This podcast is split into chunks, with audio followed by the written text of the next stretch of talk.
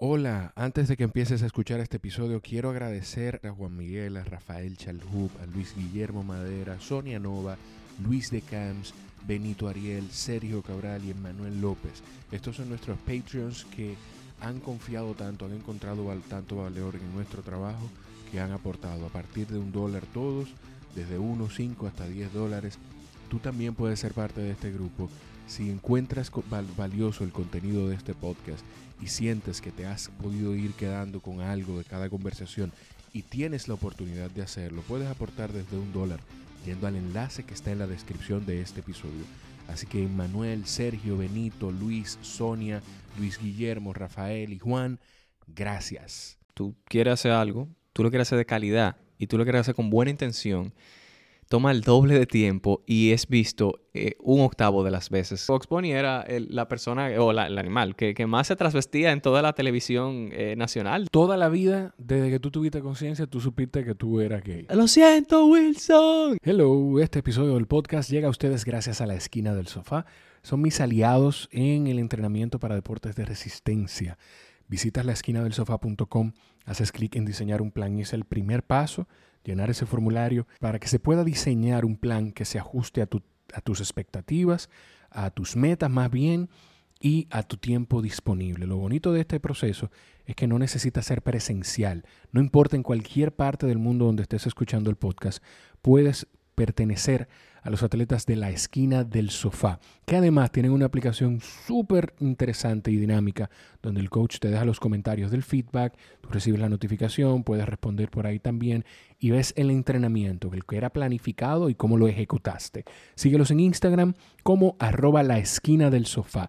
Si disfrutas este contenido, compártelo, compárteselo a quien sea, a quien sea que te haga pensar en, a, quien sea en quien te haga pensar lo que estás escuchando. Y tienes una forma de respaldarnos que es a través de Patreon. Visitas el enlace que está en la descripción de este episodio o vas directamente a patreon.com slash Jorge y ahí tienes las opciones de apoyarnos desde un dólar en adelante en patreon.com. Pero lo más importante es que puedas compartir el episodio eh, etiquetando a Wilson Paulino. Wilson es un amigo que conocí hace unos años empezando el proyecto de Acento TV, un ser humano espectacular con quien hablamos de todo. Hablamos de sus proyectos de, creación de contenido y de una forma u otra hablamos de los estereotipos eh, a los que quizás él, bueno, quizás no, a los estereotipos a los que él y su pareja se han enfrentado desde hace más de 11 años que están juntos. Eh, hay de todo. La intención principal con este episodio es poder derrumbar algunos estereotipos y la forma de, en la que ven muchas personas a la gente de la comunidad LGBTQI. Hay lenguaje distinto aquí, así que eh, está un poquito subido de tono en algunos momentos la conversación. Quizá para quienes escuchan el podcast con sus hijos, pues lo sepan. Pero ojalá disfruten la conversación. A mí me encantó poder sentarme con Wilson. Es un ser humano espectacular, a quien le tengo muchísimo cariño y respeto también. Y también crea contenido valiosísimo a través de, sus, de sus plataformas en YouTube, en Instagram, en el podcast Wilferland que hace con Fernando su pareja, como ya les dije, de hace un poquito más de 11 años. Hablamos de todo, desde la conversación que él tuvo con sus padres, que fue sumamente casual. Hablamos también del tema del derecho al matrimonio igualitario, que más que matrimonio es un tema de unión civil lo que se está buscando. Hasta él, desde que él tiene conciencia, como él dice, él sabía que era diferente. Disfruten el episodio.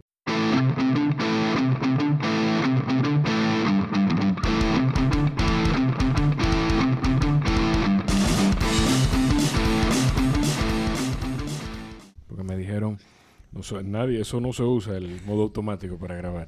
Eso cambia todo, a veces se mueve. Sí, eso fijo. Esa es, la, esa es la prueba de si se va a escuchar eso o no. Pero nada, tenemos, estamos grabando en casa y tenemos el, el ventanal del balcón abierto porque el abanico hace mucho ruido. ¿Cómo estás, Wilson? Bien, ¿y tú? bien, mano, bien. Contento porque pudimos juntarnos no tan contento por, por en medio de la situación en la que nos estamos juntando. Uno no puede darse ni siquiera un abrazo, viejo. O sea, yo me encontré tan extraño verte después de tanto tiempo. O sea, toparnos en persona porque nos vimos en la Plaza de la Bandera. Sí. Y topano ya como en tranquilidad después de tanto tiempo y no, no ni siquiera poder abrazarte. Mira, te, entiendo, te entiendo. Yo que soy, yo soy un abrazador así que empedernido, te entiendo a la perfección. El contacto humano es una cosa que uno necesita y, y ahora está, está difícil ahora. Viejo, qué difícil. Mira, yo no sé si tú has tenido chance de escuchar el contenido. Yo hago la... Duramos tanto hablando antes de empezar. Yo hago la, la presentación ya después de, después de grabar contigo. Y ya la gente sabe que yo estoy hablando con Wilson Paulino. I'm so- ¿De dónde el, el, el I'm Sorry Wilson? ¿De dónde que sale? Tuviste una película que se llama Castaway, El Náufrago, se llama. Sí. Es de este señor Tom Hanks. Tom Hanks. Sí, sí, sí. sí. Y hay una parte en, en la que él... eh, Spoilers, lo siento, pero Sí, esa pero- película es muy vieja. Muy Tiene vieja. que tener más de 20 años. Sí, y él, él pierde su compañero de, de, de, de la isla, que él, él era una pelota de voleibol, que él encontró, él le pintó una carita y ese era su amigo. Esa es la de la que es como como si, que es como un reality TV. Eso lo, exacto, eso es lo que parece. el- él se queda en una isla, se cae el avión y él se queda con, con unos paquetes de DHL, creo que era, porque hasta le dieron promoción a eso. Y, o FedEx. Y, y él se queda con una pelota, le pinta una carita y se hace amigo de la pelota. Y ese es Wilson. Su pelota marca Wilson. Y en una él se le pierde la pelota eh, cuando él trata de salir de la isla. Sí. Y se va bollando la pelota. Y tú te duele esa, esa bollada de esa pelota, te Sí, duele a ti sí, como que si fue una gente que se fue. Y él, él grita. Lo siento, Wilson. Y la gente en la calle, me, porque simplemente estaba de moda en ese momento esa Ok. frasecita, cada vez que me veían, lo siento, Wilson.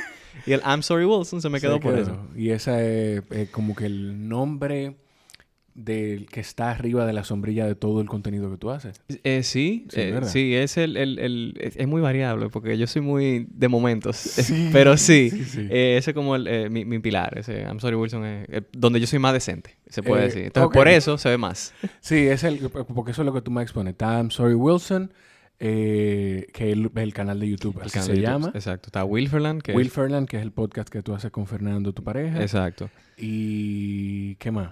Las redes sociales y ahora, ahora a ustedes se les ha ocurrido hacer un OnlyFans. Se me ha ocurrido hacer un OnlyFans. Se nos ha ocurrido hacer un OnlyFans. Exactamente. O sea, Eso está dentro de la sombrilla de Wilson. Sí, sí, porque yo sé como que, como que hubo algo como...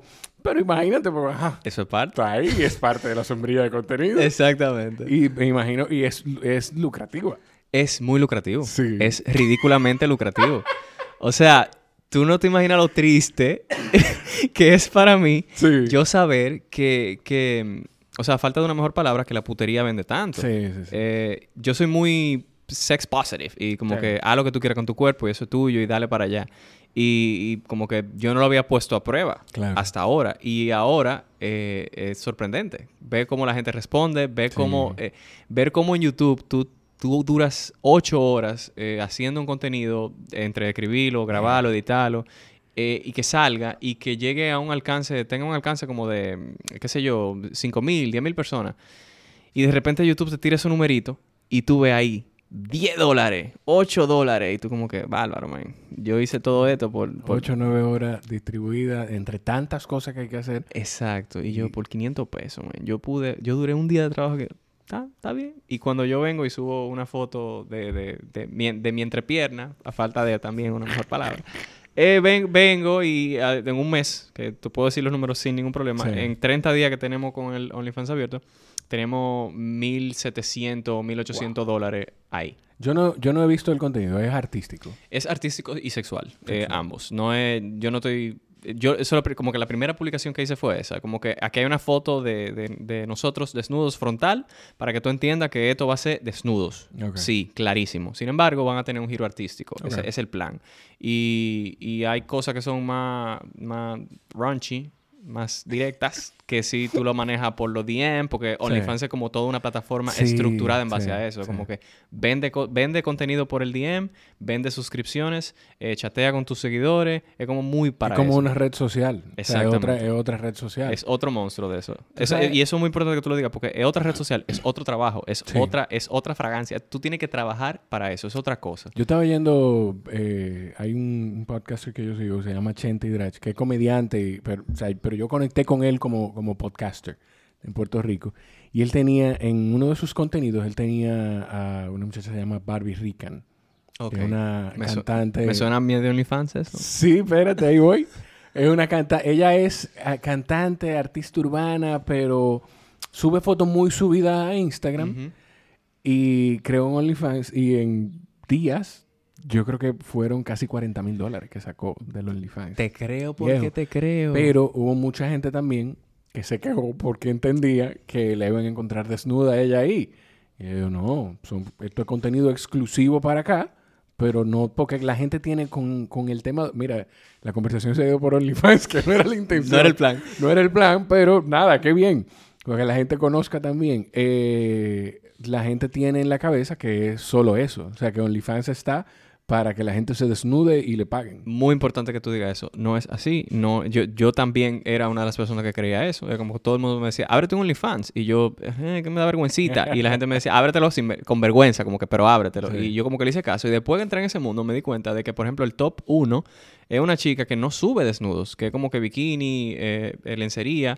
Y, y la gente, ella es el top. Y es una cosa ridícula que tú puedas decir que tú eres, que tú estás en el top 0 punto algo de, OnlyFans, porque son sí. millones de personas Sí. creando contenido y que tú estés en el top tanto por suscriptores eh, es increíble. Y, y no son desnudos, porque hay gente que también son artistas, por ejemplo, artistas plásticos, que Que suben sus cuadros Claro. ahí, suben fotos ahí, por ejemplo, venden impresiones, es como que lo suben, lo enseñan y ahí mismo anuncian que lo están vendiendo.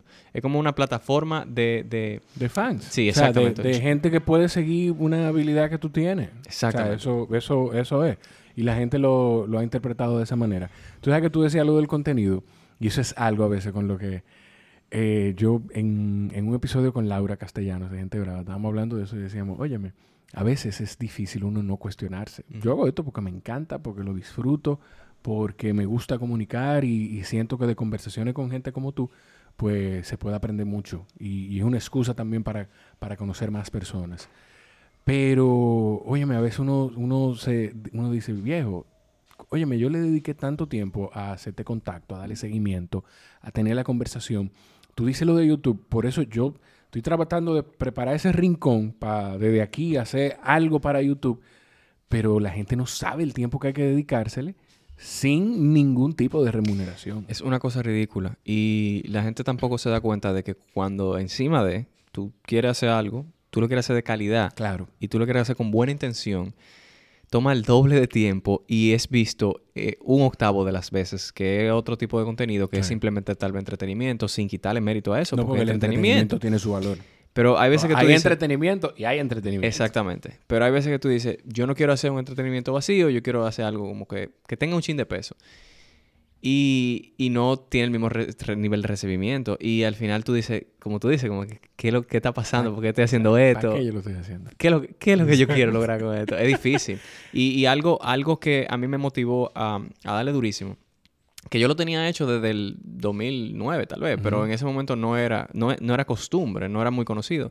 Y fue el Patreon. man. Sí. Si no es por el Patreon, que, que nosotros abrimos uno porque nos jodieron muchísimo también, como para Wilferland, yo no, yo no seguiría haciendo contenido porque realmente es como que hay gente que me está diciendo, óyeme, sigue haciendo lo que tú estás haciendo, cállate y toma mi dinero y me lo está Sí. tirando en la cara y es como que se, se siente heavy, loco. Para que- mí, para mí fue complicadísimo abrirlo y, y todavía, o sea, porque, porque aquí no hay una cultura que, que gente como tú la ha empezado del mecenazgo, porque al final es eso, Es es, eso. gente que cree en lo que tú haces y dice, tú sabes qué, yo valoro lo que tú estás haciendo, que tú estás dedicando tu tiempo a esto, entonces toma, aquí hay un dólar, Sí. Aquí hay cinco, aquí hay diez.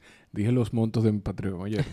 Eh, eh, aquí tú tienes esto, pa- pero yo batallo mucho con eso porque todavía yo estoy en el limbo de, o sea, yo no sé qué contenido crear para exclusivo para Patreon. Y eso es un detalle que mucha gente lucha, que, con el que yo he aprendido a calmarme.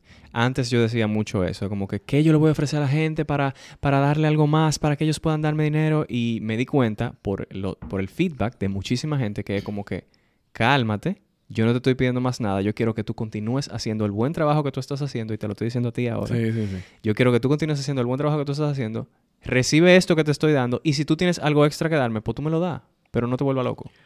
Y, y Eh. eso, mucha gente que yo conozco que tiene mucha, mucho potencial de tener un OnlyFans y, y como impulsar más su negocio, se paran mucho por eso, porque Sí. entienden que va a ser un trabajo extra, que van a tener que agregarle. eh, Esto no es OnlyFans, que tú tienes que crear desde cero algo. Sí, sí, sí. Esto es Patreon, es como tú, tú lo acabas de decir, mecenazgo. Sí. Te- alguien quiere que un artista progrese tenga, agárrese de ahí. Porque no es, mi estrés no es ni siquiera, eh, y qué bueno que la conversación está, está yéndose también por aquí, porque una de las intenciones es esa, que hay mucha gente que quiere crear contenido, pero que conozca cómo es el proceso. Eh, mi estrés no es ni siquiera dedicarme a crear el contenido, es no saber qué darle. Y yo digo, óyeme, pero esta gente me están dando su dinero, pero eh, como te crea como una ansiedad, pero también me, me detengo y digo, pero esta gente me está dando su dinero porque creen en lo que ya yo les estoy dando. Sí. Yo he llegado incluso a, a- a pensar, a decir, ¿tú sabes qué? Voy a quitar todas las otras opciones y que todo el mundo se agregue de un dólar. Carlos Sánchez me dijo, no, No, no lo hagas. no. Que el que pueda te dé 10, que el que pueda te dé 5, que el que pueda te dé 1000. O sea, ya lo sabe, ya no lo sabe. importa. Tengo, tengo dos personas en el Patreon que fue así mismo, que, que me preguntaron en privado, ¿se puede dar más dinero del que tú tienes ahí puesto? Y yo, eh, la plataforma permite que tú des lo que tú quieras. Compárteles el mío.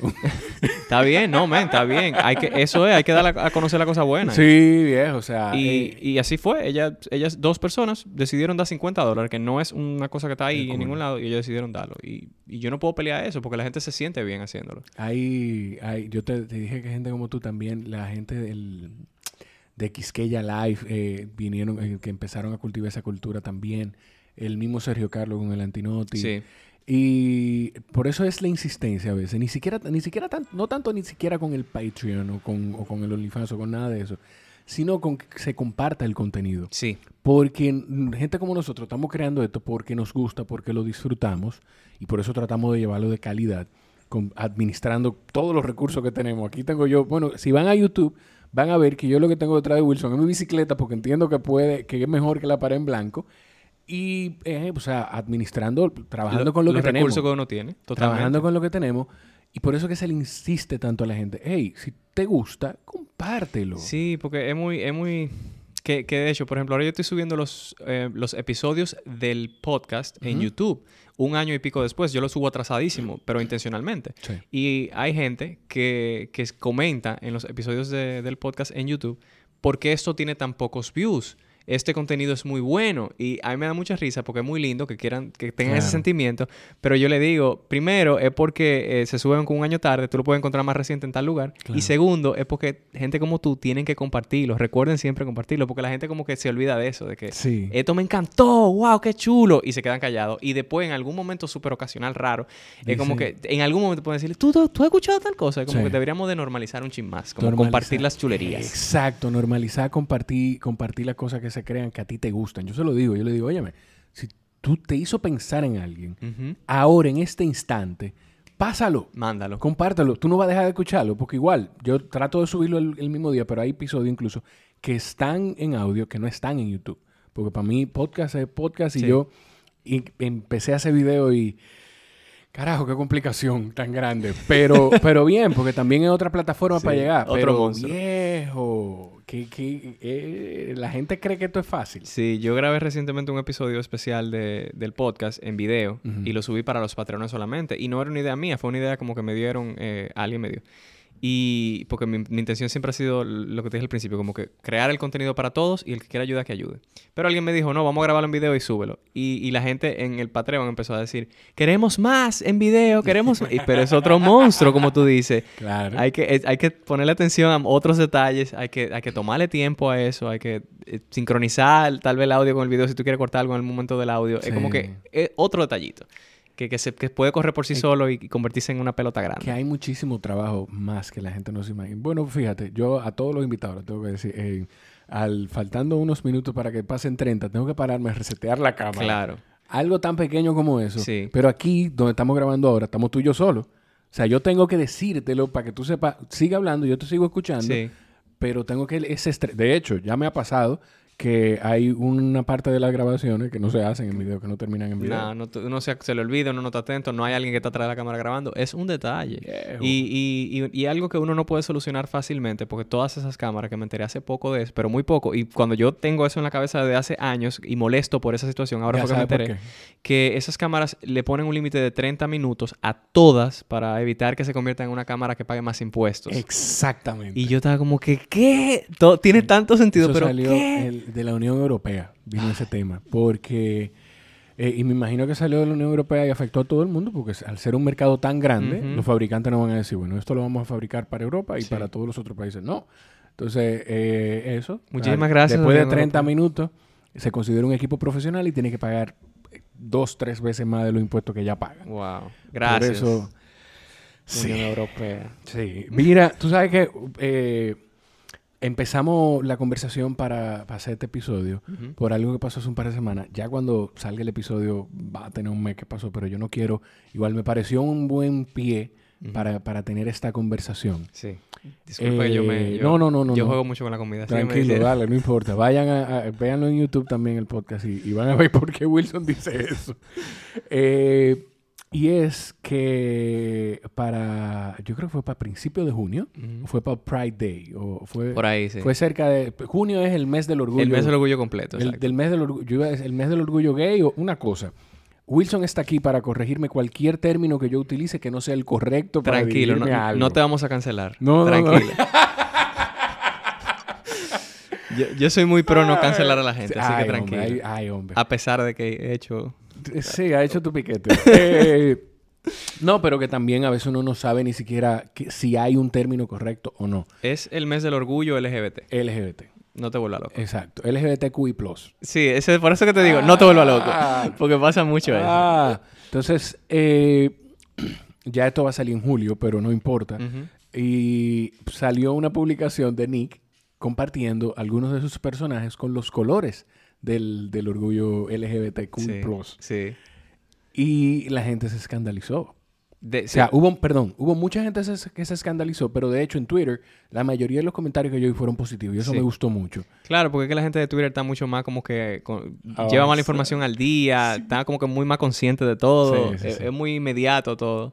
Eh, y lo que tú dices, eh, cuando tú hablas de Nick, eh, Nic- Nickelodeon, Nickelodeon, la empresa de Nickelodeon, que sacó una foto con, con Bob Esponja, con otra personaje que yo no Por conocía. eso dije algunos, porque yo el que conozco a Bob Esponja. Exacto. Y está Korra, de la leyenda de Korra, que el que no ha visto eh, Eso es anime. Avatar. Eh, es considerado anime por algunas personas, pero es animación estadounidense. Entonces, Mm. vamos a decir que sí que es anime, pero no vamos a entrar en ese tema porque No, eso, es- porque eso es otro eso tema. es otro tema, sí. Y, y podemos pelearlo. Y eh, Avatar, el último maestro de aire, en este caso Korra, la última maestra de agua, esa, eh, eh, o la maestra de agua, esa, esa personaje es bisexual. Eh, el otro personaje no, no sé ni recuerdo qué, cuál era su orientación sexual o, o su... No lo sé. Eso tampoco nada. Sin embargo, Bob Esponja, que mucha gente, que no especificaba de que muy directamente, la Mm. gente se fue en una diciendo, ahora Bob Esponja también es pájaro y que no sé qué, que Sí. cuál". Lo, y- lo cual es muy gracioso porque ni siquiera. Bob Esponja lo estaban anunciando ahí porque hace años, hace como dos años, el creador había dicho que Bob Esponja era asexual.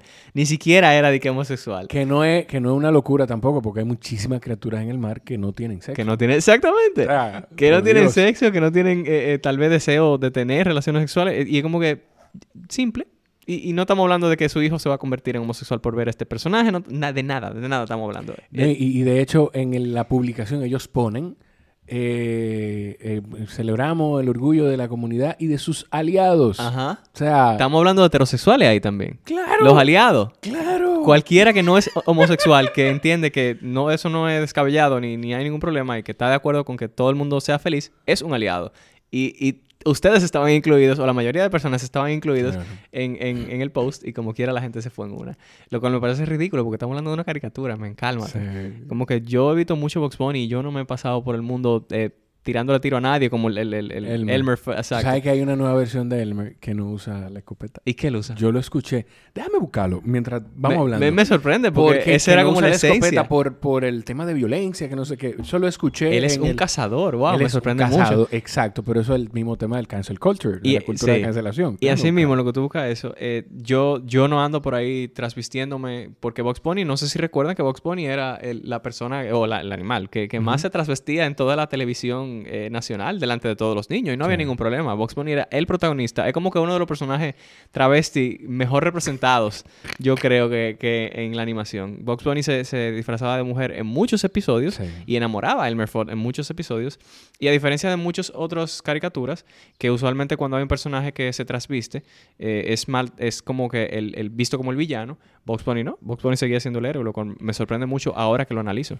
Mira, dice aquí, yo lo que, lo que no sé, porque escuché a alguien decir que iba a, utilizar dinamita y otras cosas. Oh, ok, Pero o sea, ok. que no es nada violento. no, para nada. Eh, que eh, hay un titular de Desert News que dice Elmer Fudd won't use a gun in the new Looney Tunes series. O sea que el, el Elmer Gruñón, que como lo conocemos en español, no va a utilizar una, un arma de fuego en la nueva serie de Looney Tunes. Que me parece un poquito ridículo. Contraproducente que Es un, un cazador. O sea, ah, pero la imagen que ellos están poniendo, no sé si es correcta. La imagen que ellos están poniendo es con un... Eso no ni siquiera un hacha. Es una hoz. una hoz. Gracias. Es lo que utilizan, no, creo que se vaya a ver, Sí, es lo que no, yo utiliza lo pongo eh, la, parca, eh, la muerte. Exactamente. Es O sea, una hoz. Que tampoco, no es nada, Nada no es violento. nada violento. Y mira que yo relajo contigo, que va a usar un cuchillo de, de- de cazador ahora, que no es para Eh. nada violento. Y mira ahí cómo tiene, peor todavía. Y todo es como con la visión que tenga cada quien. Que to- Tomamos ese caso de los cazadores. Yo he escuchado gente que caza hablar y decir, óyeme, es que tú, eh, yo he visto cómo, cómo matan otros animales a los animales que cazamos. O sea, que es una forma horrenda Sí. de, de comerle el estómago y todavía el otro animal está vivo, Vivo. como uno ve en las películas. O sea, ¿cómo tú, ¿qué tú prefieres? ¿Que la naturaleza lo mate de esa manera? ¿O que la naturaleza también, porque el, el ser humano se supone que, sea, en la cadena alimenticia, de una forma u otra, yo no, no estoy diciendo que estoy del todo de acuerdo, Sí. pero no soy vegetariano ni vegano, o sea, que sí, eh, que un ser humano lo mate con un disparo que, listo, que le va a evitar el sufrimiento, que va a morir ahí y punto. Eso es, O sea- es una cultura que, que a mí me parece muy... Muy, yo estoy muy, muy alejado, como muy alienado, tal vez, no sé qué Sí. palabra utilizar, de ese, de ese tipo de cultura, porque para mí, uff, me cuesta la idea de quitarle la vida a un animal. Sin embargo, como tú dices, yo no soy vegetariano ni vegano Exacto. y día a día yo le quito intencionalmente o indirectamente la vida a un animal. Sí, sí, sí. Eh, entonces son cosas difíciles que uno no se pone a pensar. Estábamos justamente hablando con- ayer de eso en, en- en mi casa con unos amigos, que, que uno no se comería la carne si uno le toca matar un pollo. Un pollo, un simple pollo. Hay gente que no se la comería. Claro, o sea, eh, eh, eso, mira, es- eso es el mejor ejemplo. Ese es el mejor ejemplo. De hecho, en uno de los episodios del podcast, hablando con una, con una de las chicas veganas que estuvieron en el podcast, no recuerdo cuál de todas fue que dijo, que ah, escuchó a la señora que cuida a la nana de un sobrinito decirle, ven el pío pío a comértelo. Y mi amor, pío pío no le puede decir a un niño que se va a comer un pollo. Claro. Ven a comerte el pollito, ven a comerte la carne, pero no el pío El pío, pío pío, porque el man. pío pío es cuando tú lo estás viendo caminando así, o sea, no. No, no. Y hay un video muy famoso de un niño, creo que de Brasil, que dice como que, ¿qué es eso? Y le dicen, eso era un pollo.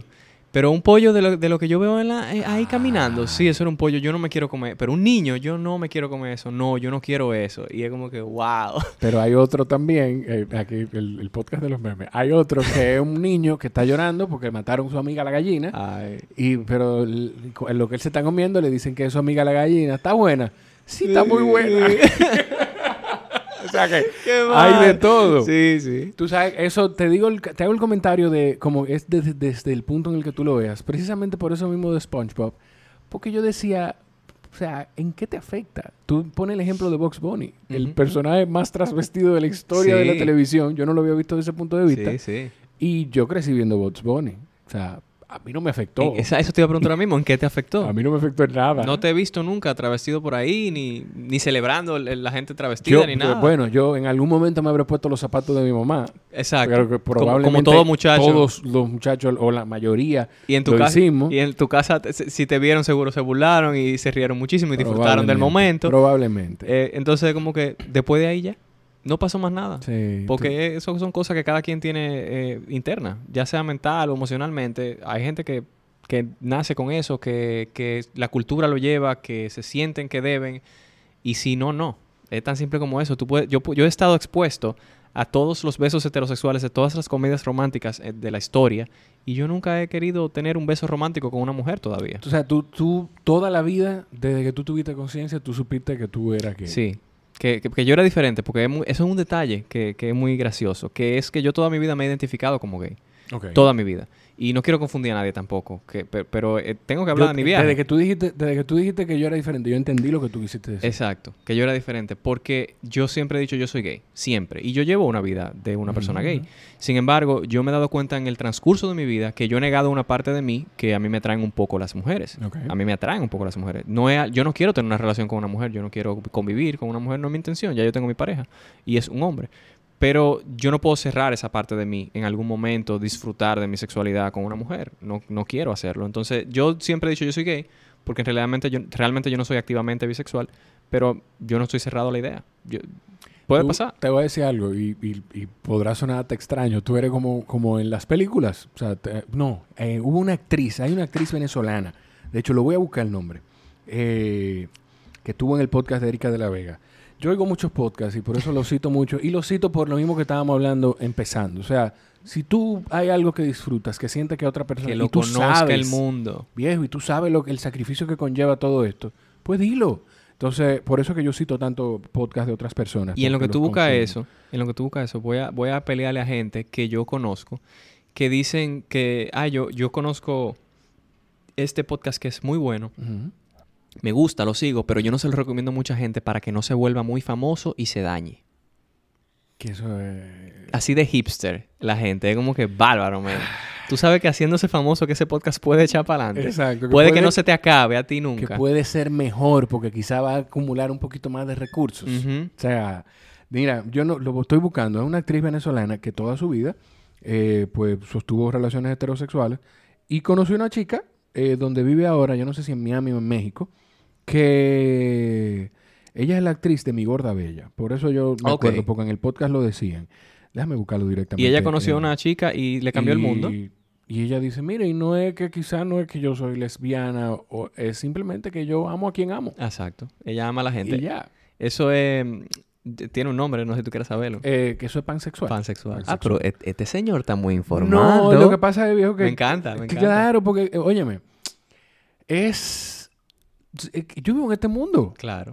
O sea, yo vivo en este mundo. Yo no puedo vivir alienado, a utilizar el término que tú utilizaste, a la vida y a la realidad. Yo hice en, en una conversación con Charlene Ortiz, que está en el podcast, yo le decía que a mí me enorgulleció muchísimo una vez que yo tuve una... Le dije a mi papá, mira, quiero juntarme a hablar contigo. Quiero hablar algo contigo. Y... nos juntamos, pedimos una cerveza, nos juntamos en un sitio que él disfruta ahí mucho, se llama Cafecito. Y ya mi papá estaba estresado, o sea, ¿qué es lo que tú quieres decirme? ¿Qué es lo que pasa? Eh, déjame, ok, espera, déjame resetear. Dale, Ahí. dale, dale. Yo, eh, me interesa mucho la historia, dale. Ahí, seguimos. y hubo un momento que ella no aguantó y me dijo, ven acá, ¿qué es lo que pasa? Tú- es que tú eres pájaro, Ya, dime. Dime, dime. O sea, dime si es eso. Para que yo sabía que iba por ahí, yo sabía. Sí, los sí, se sí. desesperan. Sí, sí, sí. Y yo, no, no, no, no, no, no tiene nada que ver con eso. No.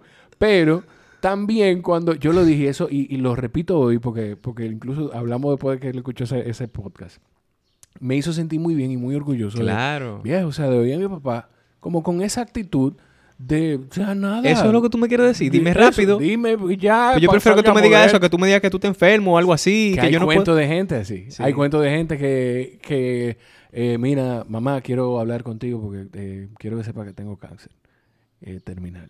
¿Qué? Y empiezan a llorar. Sí. Miren, realmente yo no tengo cáncer, yo soy homosexual. Era para que tuviera la... Ah, no, pero... Para que empezaran la... Sí, para que se empezaran las cosas. Ah, no, pues sí es eso, porque Oh. como... No se me va a morir el hijo. Ok. Mira, está bien. Sí, Me gusta. Esa es una forma de Sí, salir de sí. Entonces, pues yo no, yo no vivo alejado de eso. No me acuerdo cómo fue que caímos en esto. Yo sé que tú Eh, me, por era- lo pansexual. Sí, mi gorda bella, pansexual. Exacto. Bueno, pues ella, y ella dice eso, ella dice, óyeme, yo me di cuenta que no es que yo sea Y llegamos ahí porque yo heterosexual". dije que yo soy diferente, para que tú sepas que de Exacto, dónde todo. exactamente, exactamente. Entonces, eso me llama muchísimo la atención. Y me toca, me, me, me toca porque escucho tanta gente hablar aquí localmente en República Dominicana. Nosotros estamos grabando el día antes de las elecciones presidenciales y congresuales, Sí. que por el tema de la pandemia tuvieron que moverse y, y fueron eh, el 5 de julio, pero el episodio va a salir un par de semanas después.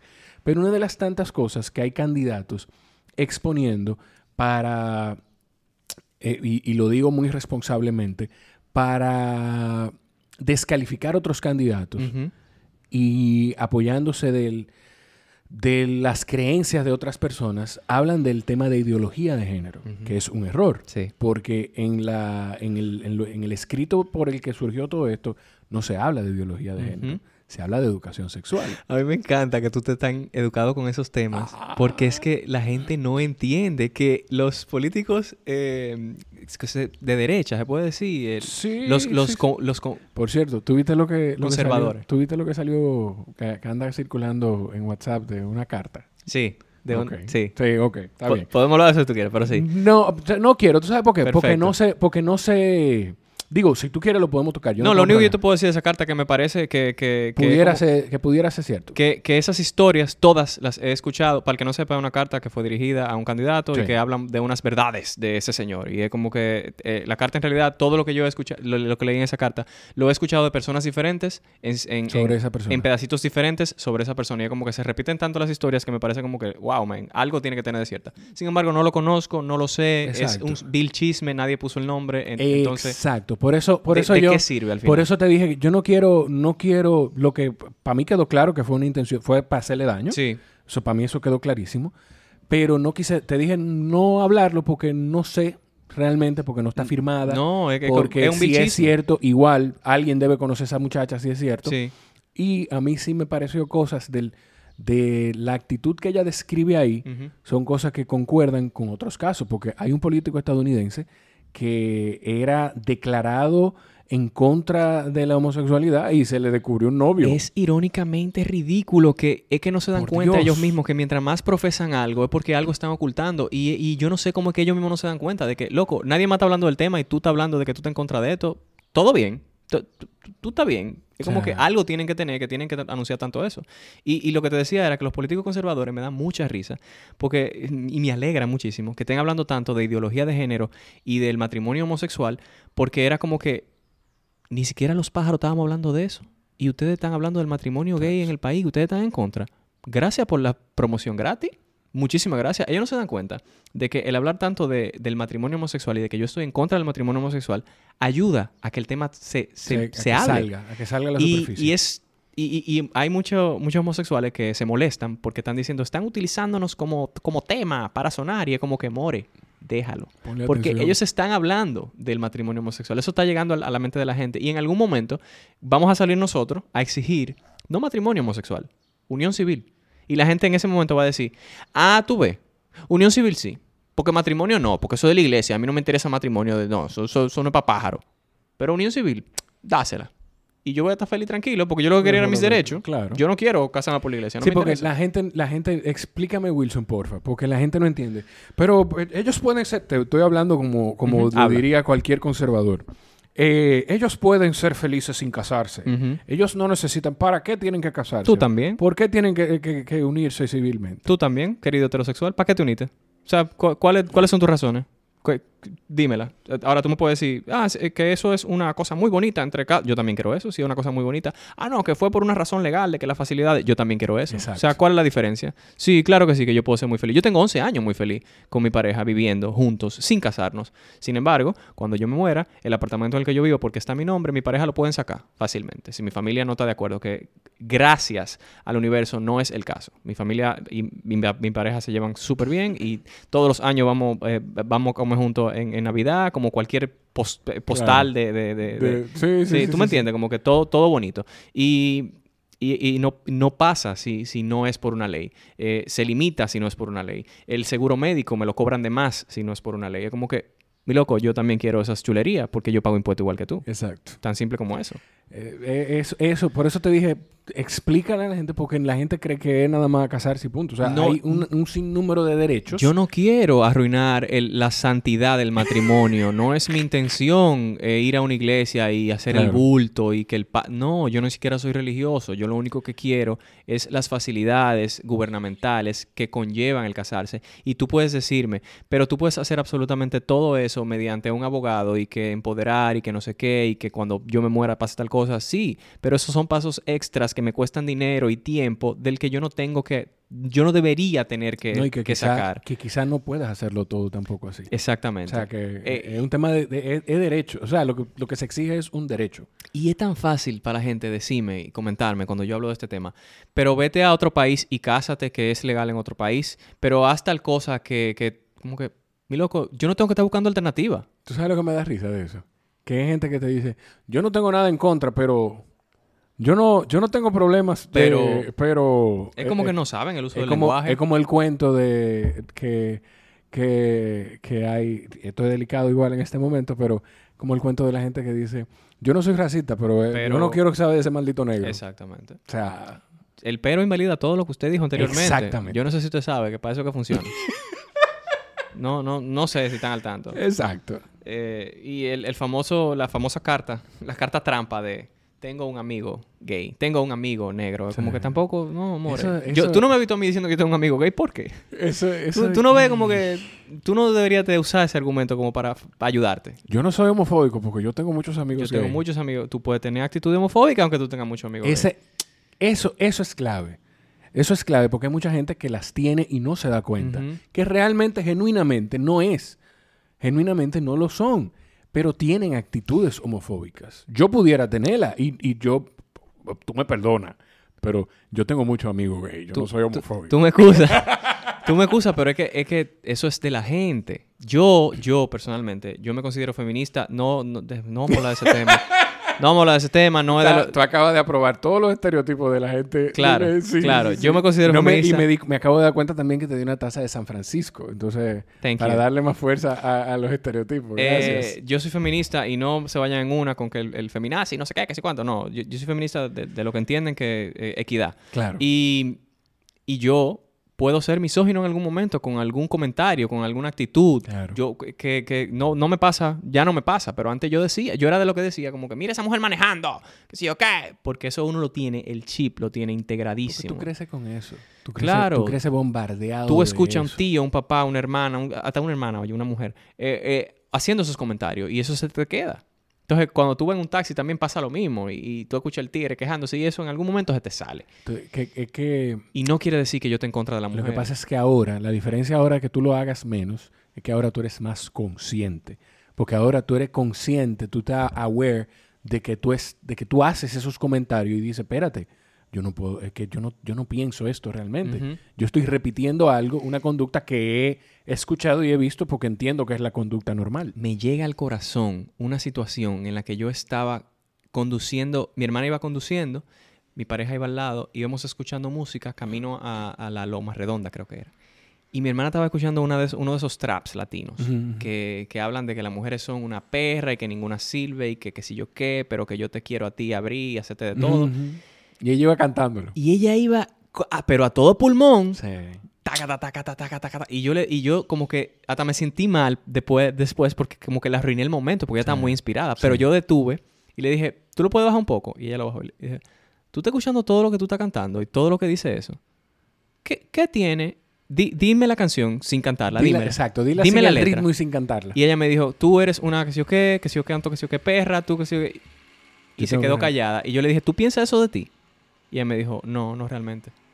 Y nos quedamos callados un buen rato en el viaje. Yo me sentí un poco mal porque como que yo estoy haciendo social justice warrior, como que, Sí, el, sí, el- el- luchador de la justicia social en un momento donde se supone que estamos chileando, camino a una más redonda. Y- Pero después fue como que al final ella dejó de, de escuchar esa música cuando ella no se sentía identificada. No es de que, que cortó, sino como que hey, esto es verdad, esto no, a mí no me representa, esto a mí me está perpetuando el que yo no sirvo, el que a mí me pueden usar, el que a mí me pueden humillar, ¿qué yo estoy haciendo? Como Sí. que- y eso es, es como que, como tú dices, be aware, como que date cuenta de lo que te rodea y de lo que tú estás profesando, de lo que tú estás sintiendo. Ahora, ahora yo entiendo más cuando mi papá, eh, mi hermano estaba más pequeño, mi papá decía, no me gusta esa, esa- no me gusta esa música, no me la ponga. O sea, no, no me la ponga. Tengo que resolver este tema cuando, pa- cuando vaya a grabar aquí, aunque es un aire portátil, tengo que comprar. ¿Tiene calor? Eh, no, pero a mí no me importa. Es por el tema, fíjate, ese, ese, ese mensaje tan bonito de tu hermana, cómo quedó adornado por el Ah, mejor. ok, Yo estoy casi seguro que eso se escuchó.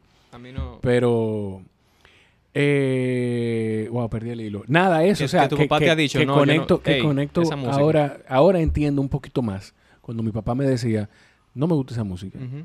que, que mira, ese, ese es el problema, que tal vez los padres eh, de nosotros, por la, la crianza, la, la forma de expresarse, no saben decirnos como que, mira, a mí no me gusta esto por esto, esto y esto y esto. Sino como que, hey, esa música que están oyendo los muchachos de ahora, no. Y tú Y te quedas ya. como que, eh, este, No, viejo, pero- este viejo rechazando vaina. No, ¿por qué? Ajá, ellos no saben tal vez decirlo, pero ahora uno que, que uno está más, de nuevo, aware, uno puede como que decirle a un hijo después, mira, tú sabías que eso hace tal cosa y tal cosa. Si tú quieres, dale para allá, pero y si- y tú si la- tienes que estar consciente de eso. Exacto. Si la vas a escuchar, escúchala estando consciente de lo que de, de, o sea, de eso, de, de, de que, de, de que quizás si tú no estás consciente de lo que estás escuchando, no, ay Dios, me enredé, tú me entendiste. Sí, yo te entendí, todo el mundo te entendió. ¿Tú me entendiste? Todo el mundo te entendió. Ah, Y me, me- a mí eso, eso me en general me entristece un poco porque ignorance is a bliss. O sea, el tú no sabes nada, tú chileas todo y te lo disfrutas todo. Sí.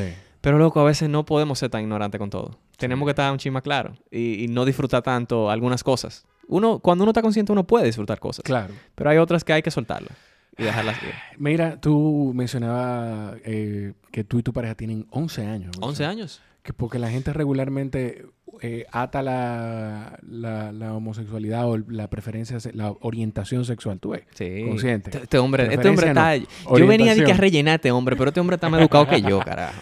Ata la orientación a, a promiscuidad. Sí, totalmente. O sea, eso es otro de los tantos estereotipos que hay. Cuando muy gracioso, porque yo, personalmente yo, soy promiscuo y les recomiendo... yo les recomiendo que se lean un libro que se llama Ética Promiscua y que si usted va a ser promiscuo sea éticamente promiscuo y que es muy bueno ese libro. Y, y no tiene que ver con que yo soy homosexual. Tiene que ver con que yo soy promiscuo. Y punto. Y, y yo podría haber sido heterosexual, como hay muchos heterosexuales promiscuos. Hay, de hecho, la cultura latina y dominicana Sí. está llena y perpetuada de, de esa, de esa cultura y de ese vamos a pegar cuernos, vamos a tener tres novias, vamos... Y eso es promiscuidad. Y, y la gente lo ve como que, como que nada más los pájaros hacen eso, nada más los que... Y, ah, y por cierto, yo digo mucho Sí. pájaro. Porque, y, y, por ejemplo, yo hice un video hace poco de, de votar y mencioné la palabra pájaro, eh, en- eh, incitando a la gente a votar. Y alguien me comentó, todo estuvo muy bien, a excepción de que le dijiste pájaro. Y es como que, pero yo soy pájaro, yo soy pájaro. Y es porque, eh, al igual que la palabra queer en aquel, en aquel momento en el mundo, el que no sabe, es una palabra que se utiliza en, la comunidad, yo quiero reapropiar esa palabra. Mi intención es que, que cuando a ti te digan pájaro en la calle, negativo. tú digas, sí. Pájaro, pájaro, pajarísimo, sí. Es como que, que eso no sea una- un problema. Porque eh, tú dices reapropiar eh, tratando de que no sea un término negativo. o sea, Exactamente, exactamente. Porque ¿qué hay más lindo que un pajarito que se te ponga en la ventana ahí? O, o un- a, a la gente le encanta ver los pavos reales abiertos así, con todas las, la- las plumas. Entonces, los pájaros son hermosos, ¿por qué no? Y, ¿y de qué estamos hablando antes de que me fui en una compañía? de la promiscuidad. Exacto. De, que tú Y- tienes 11 años con tu pareja. Exacto, yo tengo 11 años con mi pareja. eh, por suerte, ambos fuimos promiscuos antes de conocernos y continuamos con esa cultura, como que nosotros somos muy abiertos con esos temas. eh, nos enseñamos, mira ese tigre que bien se ve, eh, como que eh, tenemos esa, esa cultura muy clara de que somos animales sexuales y que el que yo vea a alguien, el que me atraiga a alguien, porque tú no dejas de, de sentir atracción Claro. por otras personas, aunque tú estés con tu pareja, y eso le cuesta mucho a la gente entenderlo.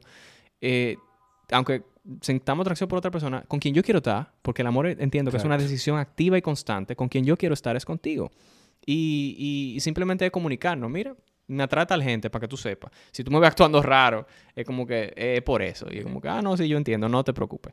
Eh, O sea, espérate, espérate, espérate. ¿Sí? Espérate, o sea, Sí, tú ta- me acabas de mover el mundo. Sí. O sea, esas son conversaciones que tú tienes con, con Fernando. Súper. Mira, Súper casuales. eh, es bueno que tú sepas que fulana o fulano, pues siento algo de atracción a esa persona sí. por si me ve medio tonto Sí. en algún momento. Claro, porque que el, el, el, el aficia, el proceso de aficia de cada quien, eso es una cosa que te pone bruto, que Sí. tú dejas de pensar en trabajo y te pones a pensar en eso. Que así- eso pasa mucho con, cuando te gusta un proyecto, tú te aficias de un Sí, proyecto y tú sí. le, le pones tu todo. Eso pasa con la gente. Y es una cosa química, es como que esta gente huele bien, esta gente tú- me despierta cosas en el cerebro y es como que yo no puedo evitarlo. Eso es como cuando tú hueles una pizza que, que, que te gusta o Sí. un bizcocho o algo, qué sé yo. Y nosotros somos muy conscientes de eso y nos, nos lo comunicamos, porque eso hace que, que no haya una, como un misticismo o una, que tú no sientas una mala intención de parte de la otra gente, como que mira, loco, esto está en contra de mí, de, o sea, de mi lógica, No lo controlo. no lo puedo controlar, gracias a lo que decir, como no lo puedo controlar, está sucediendo. Tú, para que tú te conscientes y tú estés al tanto, eso es lo que está pasando. Y así mismo, cuando mi pareja o yo sentimos que hay eh, necesidades que no están siendo cubiertas, eh, nos lo comunicamos. Es como que, mira, te veo muy enamorado de tu trabajo tal vez, ahora mismo. Y qué lindo se ve. Pero acuérdate de que yo estoy aquí. Siento que hace mucho que tú no pasas tiempo conmigo, que no nos sentamos a una serie, que no... Tú me entiendes, como que la comunicación tiene que ser abierta de toda parte. Como que te digo mis necesidades y asimismo te digo eh, lo que podría afectar el, el que yo te dé las tuyas. Y, y nos ha funcionado perfectamente. Se puede decir que nosotros llevamos una relación abierta porque eh, mucha gente le tiene miedo a esa palabra. Eh, de hecho, nos costó en algún momento identificarnos como una pareja con una relación abierta, pero eso es lo que tenemos. Tenemos una relación que es en comunicación, es abiertísima. Todos, todo no, no lo podemos decir. Y, yo exhorto a la gente que trate de tener ese ejercicio con su pareja porque actualmente hay muchas personas dominicanas que Sí. están en una relación abierta, lo único que no lo saben No lo saben, sí. y no lo hablan. Y, y yo conozco, por ejemplo, parejas heterosexuales que, que en algún momento el, el- el hombre le dijo, mira, y si tú y yo intentamos como que tener sexo con gente por fuera, y como que, ¿qué? No. Le, le- le responde la pareja, no. Y yo no quiero que este tema se hable más nunca. Ahí ya tú estás eh, desestimando una, una, una necesidad de tu pareja primero. Y segundo, volviéndote eh, intencionalmente ignorante ante, ante que esa necesidad no va a ser cubierta. Entonces, Claro. como que a lo que tú, tú le estás dando como que carta verde a lo que tú quieras por fuera. Y es No, como que, no, no me digas nada. no me digas nada. Es como que- pero, pero te voy a decir algo. y eso, espérate de una vez, eso es una muy inteligente forma de manejar las cosas, pero hay que hacerlo más consciente, porque tú puedes decirle a tu pareja, haz lo que tú quieres y no me diga nada. Es muy diferente a tú decirle, no, no, no, no, no. A mí no me cuente nada, yo no quiero saber de... No, la actitud es, diferente, como cuando tú recibes que esto va a pasar. Eventualmente todo va a pasar. Yo lo único que me siento más cómoda o más cómodo, no enterándome de detalles. Es muy diferente a cuando tú dices, ah, ah, mm, mm. Si tú vas a hacer vaina, cuídate y a mí no me digas nada. No o sea que mismo. tú le acabas de, de- de abrir la cortina a mucha gente.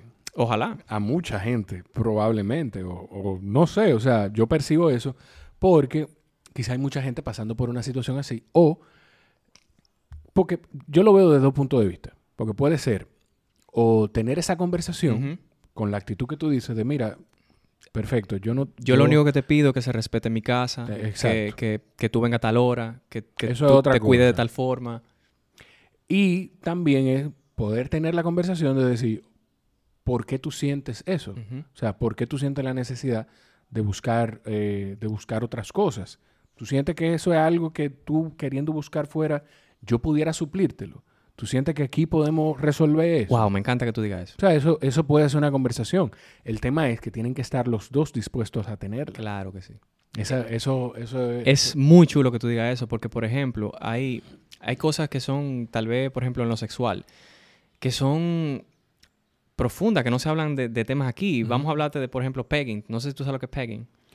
Me suena, pero la verdad no lo recuerdo. Ok, es que una chica se pone un strap-on. que sí, es ya yo sé lo Exacto. que... Ya sé lo que... que hay hombres que les interesa que su pareja se ponga un strap-on, que es Yo me río. Yo me río, pero no burlándome de eso. Eh, nada. Son no realidades. tengo cómo excusarme. No tengo cómo excusarme. Dale, Wilson. Perdón. hay, hay parejas que, Ay, Dios mío. que les interesa hablar de, de lo que es un Sí, strap-on, de lo que peguen, qué sé cuánto, y no tienen tal vez la, la, La confianza. la confianza. Porque confianza. Y, eso que tú dices de que qué necesidades yo puedo suplir. Ahorita usted le puede suplir esa necesidad a su pareja y esa pareja nunca se va a ir de su casa jamás en la vida porque eso es lo único que está Claro. buscando por fuera. claro. Y, y es muy gracioso como, como tú te rías así porque eso Sí. pasa, como Sí, que sí, estos temas no se hablan, es como que tú estás como que, ¿what? ¿Por qué tú me estás hablando de esto? ¿Por qué vamos a hablar de esto? Eso es. O sea, eso es eso. Es que, hay- es que, es que nosotros somos lo que, lo que queremos que la gente vea y lo que realmente somos. Todos. Todos. Porque quizá lo que usted no conversa con su pareja no es pegging. Que quizá no le interese, sino es, son cual- es cualquier otra cosa, Sí. quizá muchísimo más sencilla, menos Muchísimo complicada más sencilla, y menos dolorosa. Pero, o sea, no se hablan. Entonces, ese ser humano, ese es un ser humano que usted no, no, no expone. Hay, hay- ay, Óyeme, como tú dices, como tú dices, cosa más sencilla, el que hay personas que con su pareja en su casa, por ejemplo, no se acuestan 20 minutos abrazados, a, a- a nada más estar abrazado y callado, porque como que ya yo no tengo, yo no tengo, yo no estoy a ese nivel contigo, yo lo que contigo es lo que discuto es del supermercado y de que el muchacho y de que sé yo cuánto, y van y se, y se van para donde la, la otra, y lo que hacen es acotarse a ver televisión y abrazarse y a quedarse así la, la noche entera, la tarde entera Sí. porque es otro nivel de intimidad. Y, y si, si tal vez si nos sentáramos a hablar de, de las necesidades que no están siendo llenadas por cada uno de nosotros, de cuáles cosas olvidamos durante el proceso de la relación, de cuáles cosas queremos traer de nuevo a la relación, quizás las cosas fueran mejores, pero uno tiende a vivir el día a día mucho, a, a olvidarse, a resentirse. Y yo entiendo que, que si tú abres un chin la relación, aunque sea mentalmente, las cosas cambian. Sí, porque ah, cuando Wilson, relación abierta no tiene que ser nada más que usted esté con otras personas, es tener una comunicación abierta. Totalmente. De eso, de eso se trata. Sí. Tú mencionaste a tu familia, Wilson. ¿Cómo, eh, yo soy muy curioso, estoy muy curioso con esto. ¿Cómo, o sea, hubo un proceso de, de, de tu parte de sentarte a hablar con, Sí. con tu mamá y tu papá, de decir, miren, yo quiero hablar con ustedes? Sí, Sí. Sí, eh, fue, fue muy tarde, porque yo soy muy casual con todos mis temas. Ujú. Eh, así como yo te hablo de pegging, te puedo hablar de café muy normalmente. Entonces, así mismo yo he sido en, en toda mi vida. Y, Y pasó lo que yo te dije de, de- de la Navidad. Ujú. Que yo llego una Navidad con mi pareja, chilling. Y no es, no, yo no lo presenté con mi pareja, como Sí. simplemente yo llegué con él. Sí. Y hablamos, y, yo, y además yo llevaba muchísimos amigos a, a algunas Mm. fiestas, algunas cosas, y como que yo llegué una vez con él y así fue, fue como que, ah, lo reciben muy, muy ami- am- am- amistosamente, como en mi casa son. Sin embargo, el año siguiente yo llego Con él otra vez. con él de nuevo y con la perrita. Y, y- y como que, oh, ok, Wilson trajo de nuevo al amigo. Y otro año yo llego de nuevo con él. Y ya es como que un poco evidente. Y cuando yo me quedo los 31 de diciembre, es en la casa de él. Que me ven mis padres, yo hablando con ellos en videollamada, en casa de, de sus padres. Y es como que ya es muy casual. ¿Qué pasa? Que yo decido, en- en- cuando yo empiezo a hacer estos videos en YouTube y todo eso, que yo voy oficialmente a salir del closet en un video en YouTube, porque simplemente era como quería hacerlo, a pesar de que ya todo el mundo sabía Sí, como sí. en- en general Como que tu círculo está sí, clarísimo. estaba clarísimo. Yo me senté con mis padres y le dije, hey, miren, tengo que tener una conversación con ustedes. Eh, probablemente ustedes lo sepan, probablemente no. Sin embargo, esa es mi pareja desde hace, que yo, qué sé yo, 5 o 6 años. Y, y nada ha cambiado. Ustedes me han visto a mí hace 5 o 6 años aquí feliz, Igual, tranquilo, claro. igual. Y mm, otra cosa muy importante, si ustedes tienen miedo a lo, que, a lo que vaya a decir la sociedad, no tengan miedo, porque yo no tengo miedo. Si ustedes están preocupados por lo que pueda pasar con- en- a nivel de seguridad, no tengan miedo, porque yo no tengo miedo. Y si ustedes tienen miedo que yo no le voy a dar nieto, no tengan miedo, porque puede que yo adopte, eh, o quién sabe si alquilo un vientre, tranquilos con eso. Y no sé qué más cubrir, pero entiendo que lo único que puedo decirle es que yo estoy feliz. ¿Preguntas? Exacto. Pa- Pasamos al slide de preguntas. sí, y preguntas luego y el- respuestas. y luego el de agradecimientos. Estas son- este, eh, en este slide hay preguntas frecuentes que pudieran surgir. Exacto. Díganme si hay alguna que ustedes tengan que quizás no esté respondida aquí. Y fue como que, mm, ok. ok. Exacto. Mi madre estaba muy callada, muy tranquila, eh, porque secretamente ella ya sabía Sí. eh, de mi boca, eh, Sí. pero mi padre no sabía y ella simplemente estaba como viendo su reacción. Y mi papá fue como que el típico padre de, "Mm, eso no era lo que yo quería para ti. Eh, como yo, planes en tu vida, pero es, no es mi vida, es tu vida. Entonces yo no tengo ningún problema. ¿Tú, tienes, ¿Tú eres tú y tu hermana o tienes más hermanos? Eh, de padre y madre somos yo y mi hermana. Tú y De, tu hermana. de padre hay otros hermanos. sí. Pero mis padres están juntos. Hay un varón más grande y uno más pequeño. Entonces, ok, vamos a, a, a- a quitarle la curiosidad a otras personas. Todos tus hermanos varones son heterosexuales. Hasta donde yo sé, sí. Ok, perfecto. Sí, hasta donde tú sabes. Exacto. Exacto. Uno nunca sabe. Con el tema de... Ya casi estamos terminando. Con el tema de salir del closet, Wilson, hay gente que siente que dice, ¿cuál es la necesidad? Yo, yo entiendo y, y- y he tenido temas con, con amigos, incluso en trabajo. Te voy a comentar un caso. ¿Cuál es la necesidad? Porque yo no salgo a decir que soy heterosexual. Dime, por favor. Bueno, yo no, yo no, yo no tengo algunos derechos y yo siento que a veces tengo que como que dejar claro que mi sexualidad existe, eh, es necesaria como que darle esa visibilidad y yo lo hago por eso, porque yo necesito normalizar mi, mi condición, Sí. que no es una condición. Exacto. Eh, para los que oyeron eso, él hizo comillas. Sí, ¿oyeron? sí, mi condición, eh, para que el mundo entienda y sepa que existimos. Eh, y es muy triste que yo tenga que hacerlo. A mí también me encantaría no tener que hacerlo. Eh, y tú me puedes decir, pero empieza por no hacerlo entonces. Pues empieza por darme mi derecho, amor. Y, no- y empieza por no preguntar y por no cuestionar. Y por no sorprenderte cuando tú te enteres y por no chismear cuando tú te enteres, porque eso mucho, pasa mucho en, al- en algunos trabajos, en, en algunos, porque en la cultura que nosotros estamos no es tan así, pero eh, en, en trabajo de 8 a 5 muy de oficina, como que se entera alguien de que alguien hizo algo homosexual y eso se riega como la pólvora. Acuérdate que yo todavía estoy todavía inmerso en la cultura del 8 a 5. Ah. Pero eh, te voy a decir algo. A mí me pasó. Pero, en- pero tú estás muy en el mundo del... Bueno, sí, cuéntame, cuéntame. A mí me pasó, me pasó hace, hace muchos años con... En un, en un lugar donde yo trabajaba, una Ujú. empresa internacional, que de hecho es muy pro derechos eh, igualitarios para todo el mundo. Eh, después te digo fuera del aire de, de, de quién- de ¿De qué dónde se estoy trata? hablando. Y de hecho, ellos son muy vocales con esto. Y en, pero aquí localmente, en, el, en la oficina, en el ambiente, eh, los muchachos, pero fulano es gay. Porque, porque si él es gay, ¿por qué él no lo dice? Eh, porque ¿cuál es el problema? Y yo te voy a hacer una pregunta. Cuando tú entraste a, este- a esta oficina, tú te paraste aquí y dijiste, oigan, Yo soy... para que sepan, yo soy heterosexual. Es bueno, quiero que todo el mundo lo sepa. ¿Cuál, ¿Por qué tú quieres que él tenga... ¿Es necesario que él te diga que él es gay? Eso es. Entonces, mira, hay grupos de personas que te dicen eso. Que, pero ¿y por qué él no lo dice y ya y sale de eso? Pero hay otras que te dicen, yo no entiendo para qué lo dicen. Porque para qué hay que decirlo. Es como que, more, ¿a quién hago feliz? Exacto. Yo no sé. Yo te estoy diciendo que yo, en caso de que yo lo haga, yo lo hago por eso, para traer representación, para que se den cuenta, para que estén claros. Porque no hay forma de que todo el mundo esté feliz. Y menos con eso. Yo nunca, yo, yo creo que yo nunca te he preguntado a ti personalmente. Ok. eh, mira, ¿y qué, tú haces- qué tú haces en la cama con tu pareja? Mira, ¿y quién es que hace más sexo oral al otro? Y mira, y quién- es como que, ¿por qué eso tiene que ser tema conmigo? ¿Por qué eso tiene que ser tema con, los homosexuales?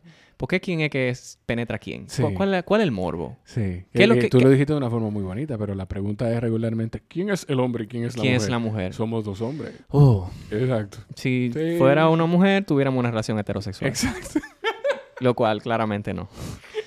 Wilson, eh, viejo, gracias de verdad. Qué chula. A mí me encantó. Qué chula está esta conversación. Eh, la gente que te siga, yo lo voy a poner en la, en la descripción del podcast. Ojalá esto sirva. Ojalá haya personas que no se hayan escandalizado y se hayan quedado en el episodio completo. No, porque mi intención, yo creo que te lo dije cuando, cuando hablamos, es que la gente entienda y que rompa con algunos estereotipos que puede haber, con algunos estereotipos que pudiesen tener muchísimas personas, incluso gente que me escucha aquí hablar. Eh, ah, puede haber gente así que tenga todavía, bueno, las hay, Sí. pero lo que quiero decir es que puede haber gente en mi audiencia que tenga algunos e- estereotipos arraigados en el, en el subconsciente y que puedan desprenderse de ellos, conociéndote y conociendo más gente. Viejito, gracias, de verdad. Gracias a ti por la oportunidad, por el chance. Es muy importante decirte, primero agradecerte honestamente, no di que porque te tengo aquí al frente, que sí, sí o qué. sí. Y segundo, dejarte saber que el trabajo que hacen ustedes, y cuando digo ustedes, digo los aliados, de visibilizar y, y tal vez normalizar lo que para nosotros es nuestra vida, que no es que, que algo raro, que algo intenso, que algo ridículo, eh, eh, es muy valioso. No, la lucha de nosotros no sirve de nada si los aliados no dicen como que, loco, bájale un 2, que es un agente, Claro. y, y se aprecia, verdad. Eh, tú no te imaginas cuánto. Ya, yo, yo- ya, que después lloro.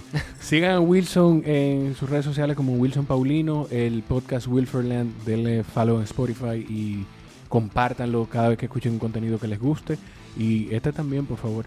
RT. Sí, importante. Hagan lo mismo. Eh, igual, como te decía, yo voy a compartir el tuyo. Yo voy a compartir el tuyo en mi Patreon, voy a compartir el tuyo en mi, en mi Instagram. O sea, olvídate. Que hay que ayudar a la gente, loco. Compartan las cosas que ustedes vean chulas, no sean así. De eso se trata. Gracias por estar ahí. Nos escuchamos en la próxima. Bye bye.